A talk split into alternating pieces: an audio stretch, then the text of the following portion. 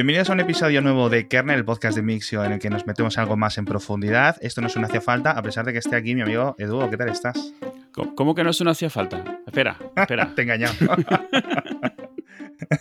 te he secuestrado, te, he sacado solamente para, para hablar del tema de Twitter, porque ayer yo creo, mira que me lo suelo pasar bien en Twitter, que es al final lo que compensa la toxicidad de la aplicación pero creo que no me reía tanto en mucho tiempo mensajes de Telegram volando con lo que ocurrió. Y voy a dar un repaso rápido porque estamos haciendo un episodio de kernel. Ayer, durante unas cuatro horas, pareció más corto, pero fue un periodo largo, durante unas 3-4 horas, diferentes cuentas importantes de toda la plataforma, pero especialmente cuentas estadounidenses, empezaron con las cuentas relacionadas con plataformas de cripto y de Bitcoin, blockchain, etcétera, y luego llegaron a la cuenta de Obama, a la cuenta de Joe Biden, la cuenta de Kanye West, la cuenta de Elon Musk, Bill Gates, la cuenta de Apple incluso. Sí, sí, poniendo Kim Kardashian. Sí. un tweet copiado, copiado y pegado de una estafa, de regalamos mm. Bitcoin, sí, no sé qué, no sé cuánto, ¿no? Las típicas cosas. Y claro, mm, la gente estábamos todos absolutamente flipando qué está ocurriendo, cómo es posible, tío. Y, de verdad me parece una cosa magnífica, ¿verdad? Es de estas veces que sí, que, compensa estar ahí viéndolo, las gracias que salen, las especulaciones también, la gente que inventándose inmediatamente unas películas tremendas, porque claro, realmente no sabes qué está pasando. Entonces todos empiezan a especular de acuerdo a, yo que sea, a la última película de Misión Imposible que vio o lo que sea, porque bueno, lo que te puedes montar ahí. Fue muy gracioso porque la gente, al principio asumimos que era el típico, tiene acceso a una aplicación que tiene ah. acceso para tuitear en tu nombre, ¿vale? Por mm. ejemplo, las típicas eh, a través del API de Twitter, pero no, estaban tuiteando desde la web de Twitter. Luego empezamos a sospechar que se podían haber filtrado las claves los tokens ¿no? de, de out de esa aplicación. No era el caso. Y sinceramente, yo creo que eh, la moraleja de toda esta situación, ahora comentamos un poco los detalles técnicos que hemos ido sabiendo y que Twitter ha ido contando durante las últimas 24 horas, eh, lo decía en, Mix, en el podcast diario. O sea, nos hemos librado de una buena porque por algún motivo solo hicieron esto. Sí, sí, es, yo creo que es lo que más. Una vez que ves lo, el acceso al que tuvieron, o sea, lo dentro que se metieron hasta la casa y, y, por quién podrían haberse hecho pasar de forma creíble, podían haberla liado gordo y además lo podían haber ido haciendo poco a poco a lo largo de un día. Totalmente. Porque si te fijas, luego, por ejemplo, nosotros todos, el grupito, digamos, los que nos conocemos, nos dimos cuenta por Elon Musk. Pero luego ves el, porque cuando Elon Musk lo tuiteó, pero luego ves y realmente desde antes diferentes tipos de Twitter, o sea, de, ya sabes lo que le llaman movie Twitter, eh, tech Twitter, todo esto, en cada uno, o sea, ya habían varios que se habían enviado. Poco a poco habían ido subiendo el perfil de lo que iban enviando Exacto. hasta que al final se desmadró y empezaron a lanzar todo. Entonces te das cuenta de que no fue en plan todas las cuentas que pueda mando esto, sino cuentas a las cuales podrías creérselo o podría... Y los mensajes no eran exactamente iguales, sí. Para, para quien no lo haya visto, que me imagino que no, no hay mucha gente que no lo haya visto porque ha salido hasta las noticias, la idea era que veías, por ejemplo, un mensaje de Elon Musk o un mensaje de Bill Gates diciendo, hoy estamos generosos, eh, voy a, a toda la, gente que me done eh, una cantidad en Bitcoin, le, le donaré de vuelta el doble de esa cantidad en Bitcoin. Que lo cuentas así y te das cuenta que, a ver, a ver, no, o sea, no, no puede ser. Sí, pero si la gente cae en, y la gente en 2020 sigue cayendo en el timo del príncipe nigeriano, claro, en estas cosas por correo, etcétera, ¿cómo no va a caer en eso, tío? Simplemente es gente que es igual de ilusa o de pardilla, pero que tiene un conocimiento extra que es saber operar con Bitcoin. No es, claro, claro. saber operar con Bitcoin no te hace una persona, digamos, con una inteligencia social avanzada. Por supuesto. No, especialmente hace un par de años que fue como el boom de Bitcoin y todo Cristo se, siguió un, un, tutorial aquí, un tutorial allí, te bajas esta app, te sacas tu numerito y ya tienes Bitcoin. Pues, pues nada. Sí, fue, fue muy eh, gracioso. La mejor metáfora que he visto, decía alguien, eh, y no recuerdo el nombre, era un estadounidense, decía, esto es como si atracas un banco, entras en la caja fuerte y, dentro de la caja fuerte te dedicas a usar la wifi del banco para decir tonterías, en vez de robar el dinero. claro, por supuesto, o sea. Increíble, tío. Porque, claro, yo lo pensé. Digo, vamos a ver, tienes acceso. Cuando no sabíamos a qué cuentas tenían acceso, es decir, ok, vale, tienes acceso a un par de cuentas. Digo, Elon Musk ya la ha liado por tweets antes, con lo cual. Exacto, exacto. Con comentarios completamente así, o sea, mucho más sencillos y simples. Y la ha liado, la ha liado en bolsa, la, ha liado en, en, ruido que se hace. En exacto. Simplemente compras, haces especulación en bolsa, compras unas puts, compras unas opciones a futuro, dices cualquier tontería y lo que puse yo es un ejemplo que es muy básico, quizás muy obvio, quizás muy romo, pero es en plan, hemos llegado a un acuerdo de adquisición con Apple. Vamos a poner los detalles. Punto. Ya está. El mercado se cae. Yo no sé si la acción de Tesla iría para arriba o para abajo. Yo entiendo que para arribísima. Vendes tus opciones y feliz el FBI va a estar en tu, en tu, en tu, en tu puerta unos días después, pero si eres listo, ¿vale? Que es, eres suficientemente listo como para poder haber accedido a estas herramientas y haber organizado todo esto y planificado, pues yo creo que te puedes librar, ¿no? Pero, tío. Sí, sobre todo si eres listo y no eres, o sea, aprovecha, sabes que se va a montar una estampida y te metes en la estampida. Eres uno más de los miles que está tratando en ese momento. Porque lo comentaba con alguien en Twitter, me decía, no, es que el, truco es que seas el que más saca. Le digo, no, todos pueden sacar un montonazo. El truco es que tú sabes qué va a pasar. Tú estás preparado. Entonces, tú, ya montas la con, el, con el botón de comprar, eh, eh comprar acciones o con un ahí en plan, ¿cómo se dice? Un leverage, ¿no? Un leverage. Comprar a 100, tantas eh, llamadas y ¡pum! y cuando me envíes el tweet, le das a comprar y ya está. Hay muchas personas que van a llegar unos segundos después y, los, y luego están los, los quantum y todas estas cosas que, que hubiera pasado. De todas formas, lo que realmente más miedo me dio cuando empezó a verse que esto realmente no era un hackeo a unas cuentas, sino un hackeo a Twitter completo. Exacto, ¿Cómo es posible que no hayan tuiteado algo desde la cuenta dorada por autonomasia? Sí, sí, sí. Todos, todos estamos esperándolo. y claro, ya no es en plan que tuiteen desde, obviamente que me refiero a la de Trump, diciendo cualquier absoluta barbaridad. Declaro golpe de Estado. Eh, eh, Hillary Clinton, no sé cuánto. Estados Unidos lo vendo a Colombia. cualquier parida. Cancelo las elecciones. voy a invadir México. Eh, me voy a suicidar. O, el mensaje que puse, ¿no? En plan, vienen bombas nucleares desde China, impacto en cinco minutos, que Dios os bendiga. Claro, exacto. Literalmente, es necesario. Sí, sí. Ese tweet mata gente, pero no mata dos personas, mataría miles de personas. Sí, sí, morirían por el caos. Porque si tú mm. ves ese tweet, no te paras a pensar. Aquí me parece que hay, algo que, que, vale la pena mencionar. Hay dos cosas que yo creo que la gente realmente no tiene un conocimiento real de lo que es. El primero es lo tuyo que es la cuenta, en el sentido de que esto es alguien que tuvo acceso a, los entornos administrativos de Twitter y puede tuitear en el nombre de quien sea porque en el fondo los sistemas permiten hacer lo que sea que sus programadores les permiten. Y probablemente existe esa funcionalidad que seguramente no se usa nunca o solo se usa para ciertas pruebas o cosas así, pero está ahí. De la misma manera que ellos seguramente pueden editar tweets también. No, editar tweets no, pero creo que tiene, o sea, son las opciones de moderación tradicionales de cualquier, las mismas que tiene Facebook, las mismas que tiene cualquier foro de Internet de toda la vida. Y, y mola porque se han filtrado ahora imágenes, las hemos visto por primera vez y además hemos visto una cosa que yo no creía que fuera real después de leer a un montón de gente diciendo lo que, eh, su cuenta lo tenía aplicado, que era el shadow ban.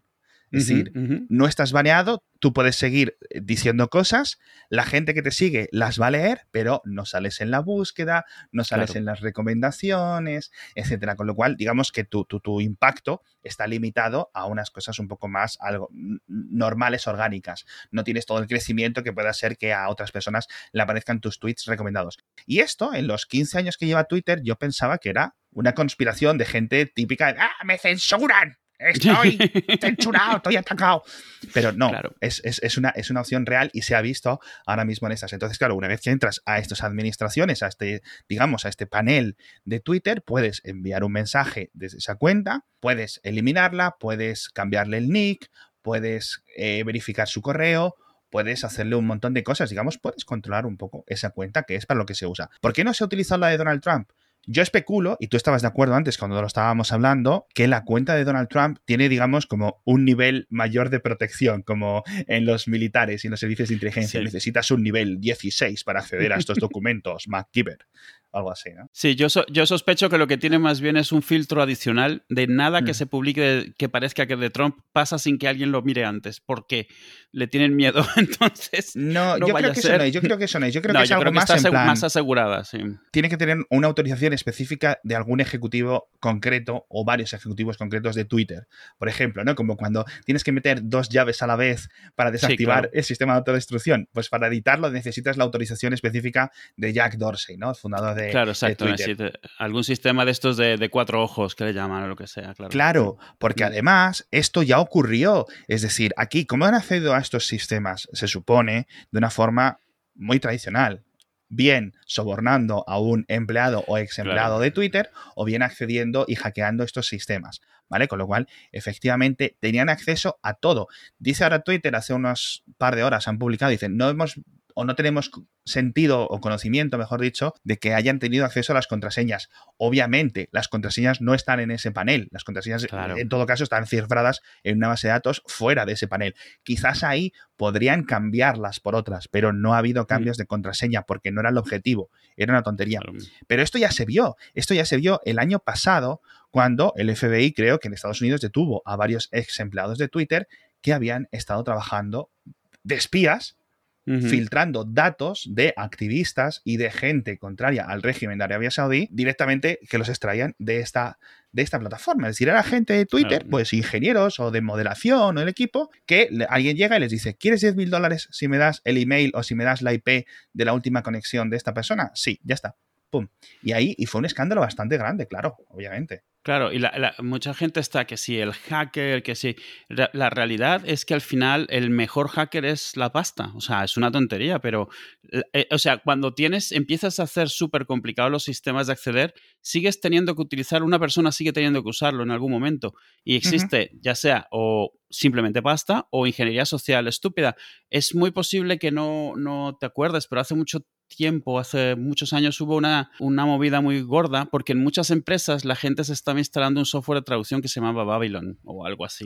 hace muchos años. Pero la gente se lo instalaba por su cuenta. Y entonces ese software era un spyware especialmente, o sea, te podías bajar, no es que lo fuese, te podías bajar una versión que realmente era una spyware para empresas, pero quien se lo estaba bajando era la gente, pues porque trabajas en una empresa americana y te mandan muchas cosas en inglés o cosas así. y donde yo trabajaba fue un problema muy grande y al final es ingeniería social. Si cierras muy bien las cerraduras, pues buscas entrar por la ventana.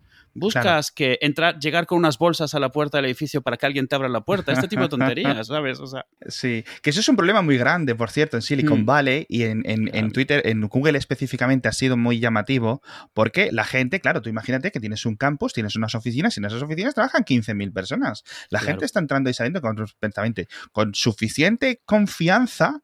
Tú llegas allí con un portátil debajo del brazo, saludas o con un café en la mano del Starbucks y entras. Y entra alguien delante de ti, te abre los puertones con, la, con el carnetito este de, desbloqueo y tú entras detrás porque la gente lo hace constantemente. Dice, bueno, espérate, en vez de ir a la mochila a sacar mi carnet, me cuelo por aquí, ¿no? Sí, sí, sí. O empiezas a hacer lo típico de te tocas los bolsillos, cara de preocupación, y el de atrás que quiere entrar, te dice, mira, te abro yo, venga. Exacto, exacto. Mm. Y eso es muy, muy, muy, muy problemático. De hecho, el año pasado también en las oficinas de Facebook, eh, alguien que se había vuelto loco porque le habían borrado algunas cosas, Hmm. llegó con una escopeta. Esto ya es un problema muy estadounidense, pero sí que es un problema bastante grande la seguridad física en estas oficinas tan grandes y en estos campus que son abiertos, porque es lo que va el rollo California, Silicon Valley, etcétera. Sí y se están dando cuenta, claro. Y, hay Open Desks y hay un montón de cosas y eh, llegas a un ordenador y a lo mejor yo que sé, imagínate, tiene un pincho USB metido, tú no te das cuenta porque está atrás, es un Open Desk, llegas, desbloqueas y está puesto ahí. Y ese pincho pues es un grabador de teclas o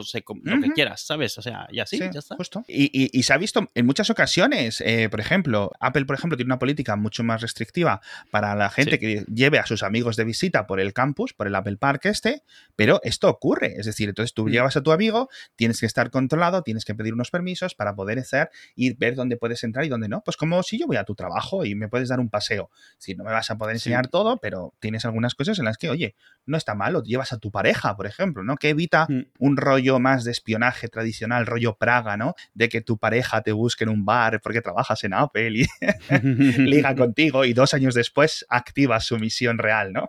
claro, el, sleeper, el sleeper. y entonces, claro, tú eh, le estás enseñando el prototipo del nuevo iPhone. ¡Ah! y se quita la careta y es Minchi Kuo, el analista este que, que filtra las cosas. Pero, pero sí que es muy gracioso y esto es un problema bastante grande porque tradicionalmente es muy poco común. Es decir, el mayor problema durante los últimos años era en plan, pues que comían en los buffets de gratis o que daban vueltas por las oficinas sin tener mucho sentido, ¿no? Es en plan, oye, que me voy ya, venga, hasta, venga, pues sí, que tengo trabajo, hasta luego.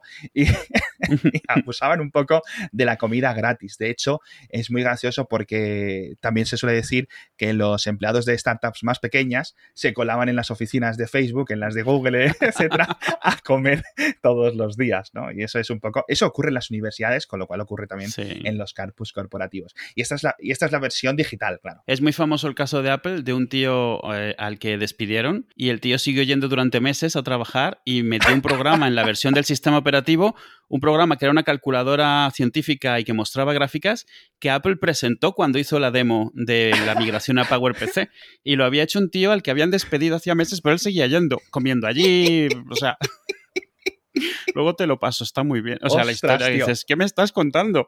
¿Esto es la Apple de los 80 o la Apple de los 90? La Apple de los 90, sí. Y era. Pues eso, este era un chico que no me acuerdo si era un becario o algo así, para afuera. Y él vio que, su, que seguía pudiendo entrar, la gente le conocía, nadie sabía que le habían echado, porque claro, recursos humanos está en el otro extremo del edificio, no te ven. Y el tío, pues siguió yendo a su sitio, usaba su ordenador, hizo una calculadora. No tenía trabajo porque nadie le asignaba nada, así que él de motu propio hizo una calculadora que graficaba y esa fue uno de los demos que se hizo de PowerPC, de lo rápido que era el PowerPC con la migración y todo esto. Y era suya totalmente. Qué bueno. En fin, y ahora vamos a comentar algunas cosas más que ocurrieron durante la noche, esta noche terrible de Twitter, pero el patrocinador de esta semana no es otro que Huawei, que ya sabéis que viene con su segundo gran concurso de fotografía internacional. Está abierto para todos. Lo único que tenéis que hacer es entrar en el enlace de las notas del episodio y enviar vuestras imágenes o vuestros vídeos cortos para poder participar en cualquiera de las seis grandes categorías que tienen de este concurso de fotografía móvil. No solo lo podéis hacer desde la propia web del concurso, sino también desde Instagram, pero tenéis que utilizar un móvil Huawei, no van a utilizar otras marcas. Los premios, como siempre, son muy golosos, un montón de Huawei P40 Pros que hoy están muy muy muy bien estos teléfonos y además un montón de premios en metálico. Y recordad que tenéis solo hasta el 31 de julio. TikTok ya corre un poco el tiempo para poder participar. Así que ánimo a todos y a ver si alguno de los oyentes de Kernel es el que se acaba ganando uno de estos premios, claro.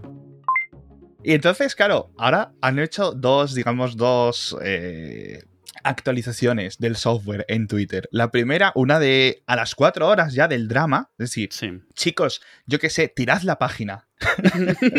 Dadle al botón de tirar, o sea, darle al botón de desenchufa al servidor. Claro, es como el otro día me pasaban un GIF eh, de NCIS, de la serie. Nos están hackeando y se ponían a intentar protegerse, incluso dos personas usando el mismo teclado.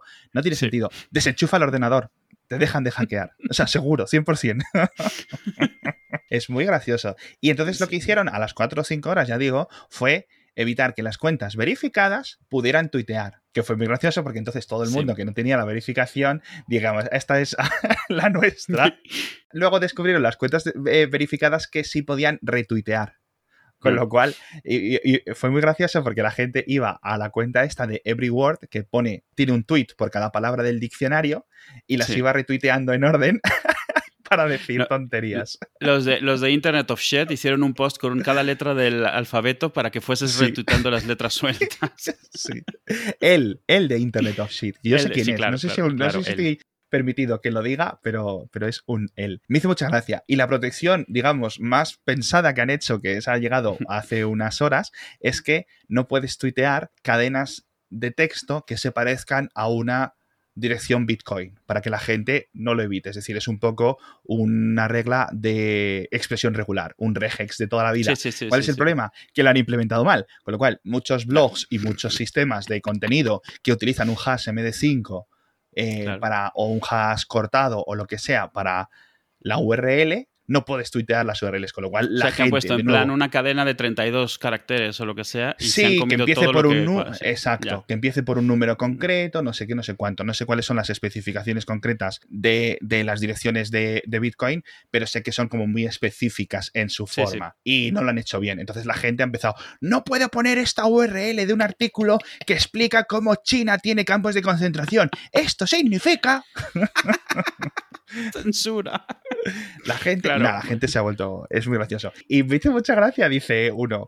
yo creo que el tweet más famoso de toda la noche de ayer dice: Supe que era un timo cuando vi esto. Y era una foto de Jeff Bezos y la primera frase era: He decidido colaborar con la comunidad, ¿no? Dar dinero, aportar. Es gracioso, tío. Porque Jeff Bezos, tío, es eh, famosamente o es un poco meme de que Jeff Bezos, la persona más rica del mundo, no dona dinero ni a tiros. Pero bueno, cada uno es cada uno. Sí, sí, sí, sí. Sí, la verdad estuvo muy bien, sobre todo porque algo, a ver, tal vez lo más rescatable de las redes sociales y de Twitter es el humor con el que la gente se toma cualquier tipo de crisis hoy en día. Y esta en especial, que te das cuenta una vez que pasa el susto, no es tan grave, ¿sabes? O sea, es grave Exacto.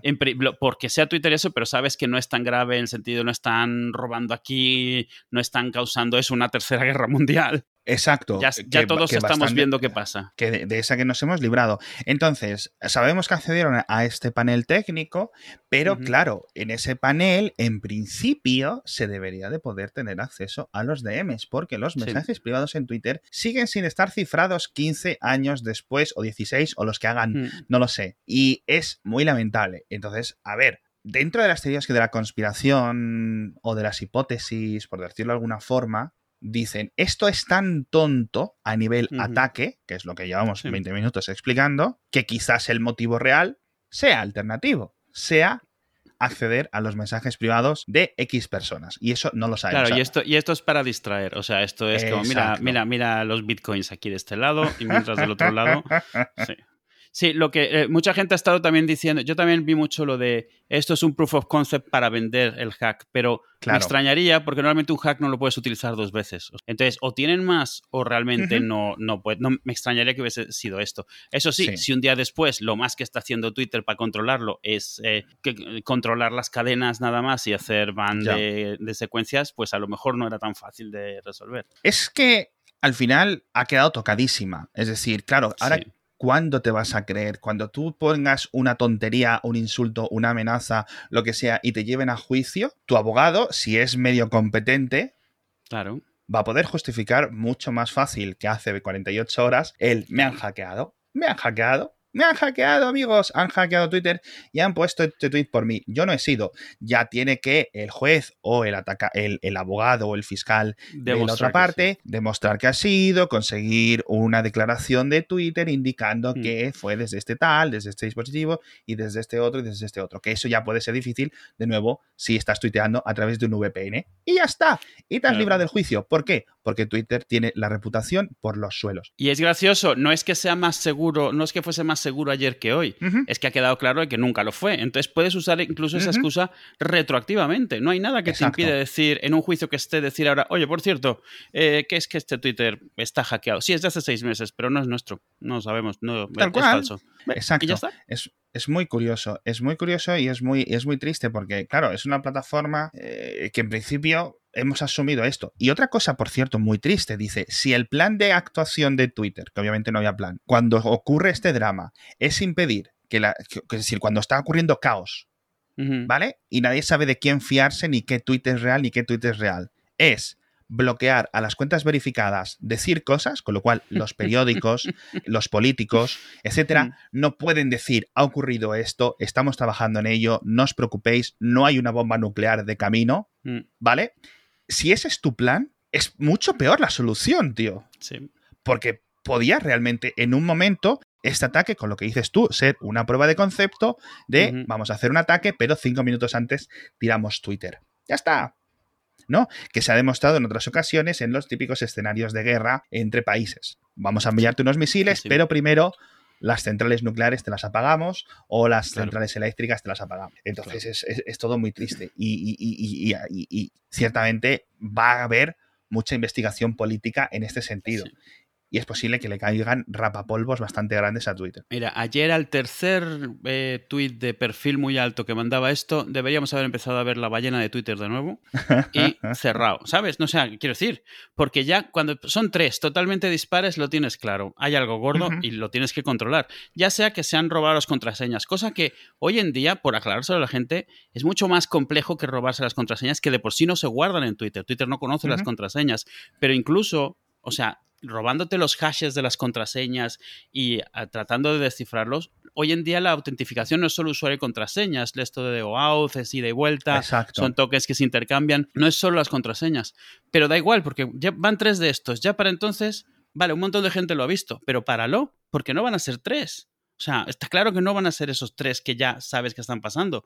En ese momento los cierras y lo que digan va a ser menos malo de lo que, lo que van a decir si resulta que termina mm. siendo eso Joe Biden. Si te, y te digo, como hubiera sido Trump, ya, o cualquier otro presidente. Creo que al final no hubo ningún presidente mandatario así. Elegido, electo, no, hombre, está Joe Biden, que fue, digamos, sí, sí, candidato, Obama. Sí, sí, sí. Exacto pero no, por ejemplo, podría haber sido Narendra Modi de India, que diga, Pakistán, estáis muertos todos. Claro. y, ya está. Y, tienes las bombas nucleares de Pakistán en 30 segundos en el aire. O sea, es que es así esto. Es que es una locura. Es una absoluta locura. Por cierto, dentro de toda esta locura hice una cosa que la hice de broma, pero no sé si me salió por la culata o fue muy genio. Cogí el hash del Bitcoin de la dirección ah, y me la puse de nombre en Twitter. de tal forma que cada vez que alguien buscaba el hash para ver quién más estaba tuiteando, salían todos mis tweets. Entonces la gente solo llegaba a mi perfil y venga a mis cosas y a mis cosas y a mis cosas. Y básicamente mirar mi pestaña de menciones en TweetDeck era como entrar en Matrix. Una locura, tío. La gente acusándome de todo, enviándome mensajes por todas partes, tío. Una, tontería. Una tontería. Y luego ya al rato dije, bueno, vamos a parar y creo que. No, estuvo que la cambié unas horas después. Sí, sí, sí, sí. Estuve como unas seis horas haciendo, haciendo el tonto. Pero bueno, en fin, una de las noches, yo creo, para la historia de, Internet. Sin ninguna mm. duda, noche al menos aquí en Europa. Que yo agradezco que haya sido noche porque lo hemos podido ver, o sea, no hemos estado trabajando fuera, lo que sea, sino estamos todos, por lo menos en Europa, eso, estamos un poco ociosos a esa hora. Entonces nos ha tocado verlo de, de, principio a fin. O sea, antes, claro, y la gente, eso, con el humor especial y esto, pues oye, especialmente porque es muy fácil burlarse pues, de tweets que pongan Elon Musk y que pongan Jeff Bezos y todo esto. O sea, eh, ha estado muy a huevo. Y el impacto al final ha sido realmente, fuera, excepto la, confianza hacia Twitter, que ha sido el mayor, el, mayor daño que tiene la, mayor víctima. Y, y, vamos, por, por aclarar, tampoco me parece del todo malo que la gente aprenda a no ver, no, creerse con pies eh, juntillas en eh, eh, cualquier cosa que ve en Twitter, ¿sabes? O sea, esto es un poco como cuando la Wikipedia, no, yo sé que seguirá pasando, pero el hecho de que ya puedas decir, igual que hoy en día puedes decir, dime algo, no solo la Wikipedia, cuando quieres ponerte serio, porque ya se sabe que en la Wikipedia puede haber información tocada, manipulada, lo que sea, no está de más que haya una pequeña grieta en esa fiabilidad que se tenía en Twitter que es una pena, pero eh, también sirve para que si alguna vez pasa algo gordo, a lo mejor nos da unos minutos de duda en los cuales se pueda resolver, ¿sabes? Entiendo completamente lo que dices, pero creo que mucha gente lo va a tomar desde, la, desde el punto de vista contrario. Cuando le pases una información veraz ah, de algo que está ocurriendo de un gobierno, dice, no, no hay bombas. ¿Cómo sabemos que no hay bombas? o, eh, por favor, poneos mascarillas. Es imposible que este gobierno. Al final, de nuevo, eh, la mayor víctima, Twitter, sin ninguna duda. Muchísimas gracias, Edu, por venirte de emergencia a este episodio de Kernel. Nada, nada. Siempre, siempre que no tengas a nadie más que pueda venir, me puedes dar un toque y yo vengo. te saco del sótano y te pongo el micrófono. Me desempolvas un poco y ya está. Hasta la próxima.